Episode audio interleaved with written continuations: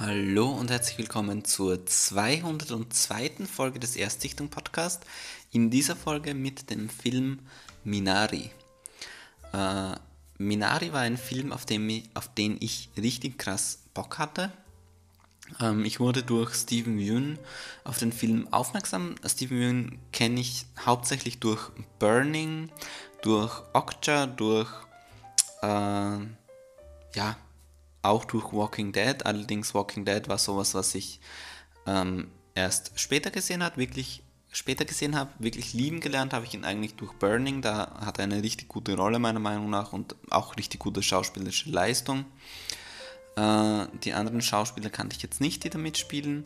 Und auch Lee Isaac Chung sagt mir eigentlich nichts. Das ist der Regisseur von Minari. Aber wie gesagt, ich hatte einfach riesige Lust drauf und ich habe den Film dann kurz vor den Oscars gesehen und das war auch das einzige und letzte Mal, wo ich den Film mir angesehen habe. Ich habe den zusammen mit meiner Freundin gesehen, weil ich das unbedingt mit ihr zusammen schauen wollte.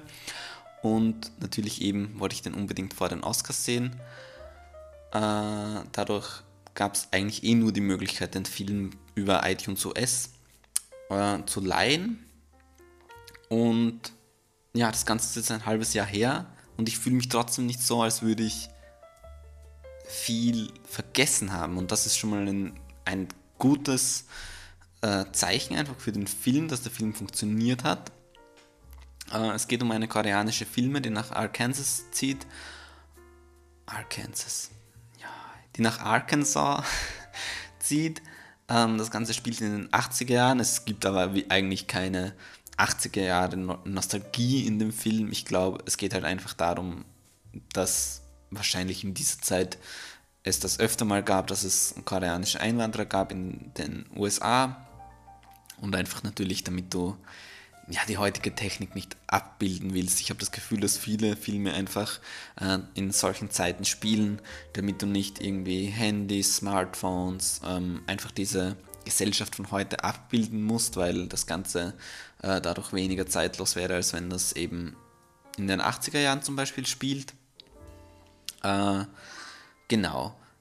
Wichtig vielleicht von den Schauspielern ist noch eben Alan S. Kim, der den Sohn spielt. Ach, jetzt lese ich einfach alle vor. Ähm und zwar eben äh, Noel Cho haben wir noch, die spielt die Tochter. Äh, dann haben wir noch äh, Yeri Han, die spielt die Mutter der Family. Und wo ist die Großmutter? Genau, hier Yu Jung Yun spielt die Großmutter. Und die hat auch den Oscar gewonnen für ähm, beste Schauspielerin in, also beste Nebendarstellerin, genau. Genau, das ist auch der einzige Oscar, den der Film dann gewonnen hat. Und jetzt nochmal ganz unstrukturiert zurück zum Thema, worum geht es in dem Film. Und zwar geht es eben um diese Einwandererfamilie, die leben schon eine gewisse Zeit eben dort in Amerika. Die haben zuerst eher in der Stadt gewohnt und jetzt ähm, sind sie eben aufs Land gezogen, weil das der Traum ist des Familienvaters, dass er dort ähm, Gemüse anpflanzt, ähm, einfach ja, Gemüse, irgendwelche Früchte. Ich glaube schon Obst eher nicht, eher Gemüse anpflanzt. Ähm, vor allem auch äh, koreanische Sachen, um die dann äh, weiter zu verkaufen. Und die haben halt das ganze Geld da reingesteckt. Die haben eigentlich sehr, sehr wenig Geld. Die arbeiten auch so einen Job, wo sie die Geschlechter von Hühnern feststellen müssen den ganzen Tag, eben die Hühner trennen, weil die männlichen Hühner ja, die männlichen Küken ja dann geschreddert werden. Und ja, es geht einfach, es ist eine Familiengeschichte, wie es so schön heißt. Es äh, gibt am Anfang halt eben Mutter, Vater, äh, Sohn und Tochter. Und nach einer gewissen Zeit kommt dann noch die Großmutter dazu, die wirklich, wirklich grandios ist, die nicht so gut Englisch sprechen kann, eben äh, komplett, komplette Koreanerin ist. Und ja, der Sohn hat dann auch noch seine Krankheit, er ist irgendwie kurzatmig und kann nicht wirklich ähm, ja, jetzt irgendwie Sport machen oder über längere Zeit laufen. Und das ist so die Handlung. Was mir sehr, sehr gut bei dem Film gefallen hat, ist, äh, dass es so. Naja, wie soll ich das sagen? Äh,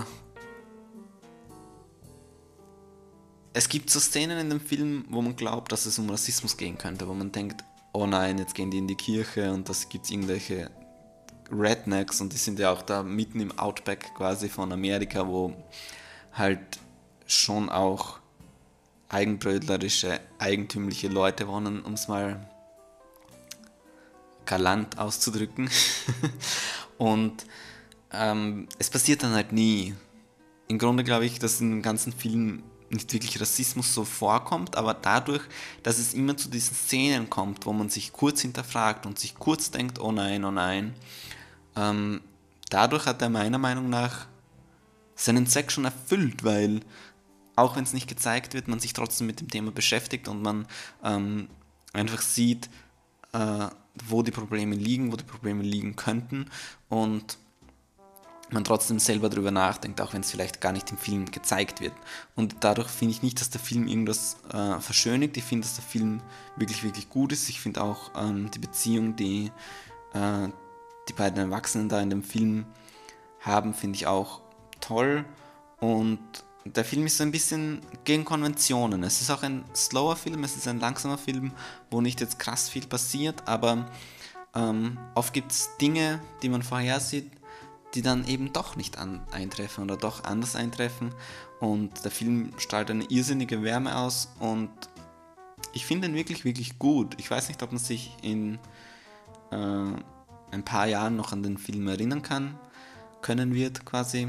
Ich weiß auch nicht, ob der Film hier im deutschsprachigen Raum so große Wellen geschlagen hat, beziehungsweise überhaupt, ob der so große Wellen geschlagen hat. Ähm, mir hat er wirklich, wirklich gut gefallen und äh, allein wenn einen die Geschichte schon nicht interessiert, wegen der darstellerischen Leistung der ähm, Großmutter, kann man sich den Film auf jeden Fall geben und große Sehempfehlung für jedermann und jeder Frau. Ich, es gibt niemanden, dem ich den Film nicht empfehle und bitte seht euch diesen Film an. Ja gut, das wäre es dann auch schon gewesen. Das ist alles, was ich zu sagen habe zu Minari. Und schaut Filme, schaut Serien, hört diesen Podcast. Bis zum nächsten Mal. Tschüss.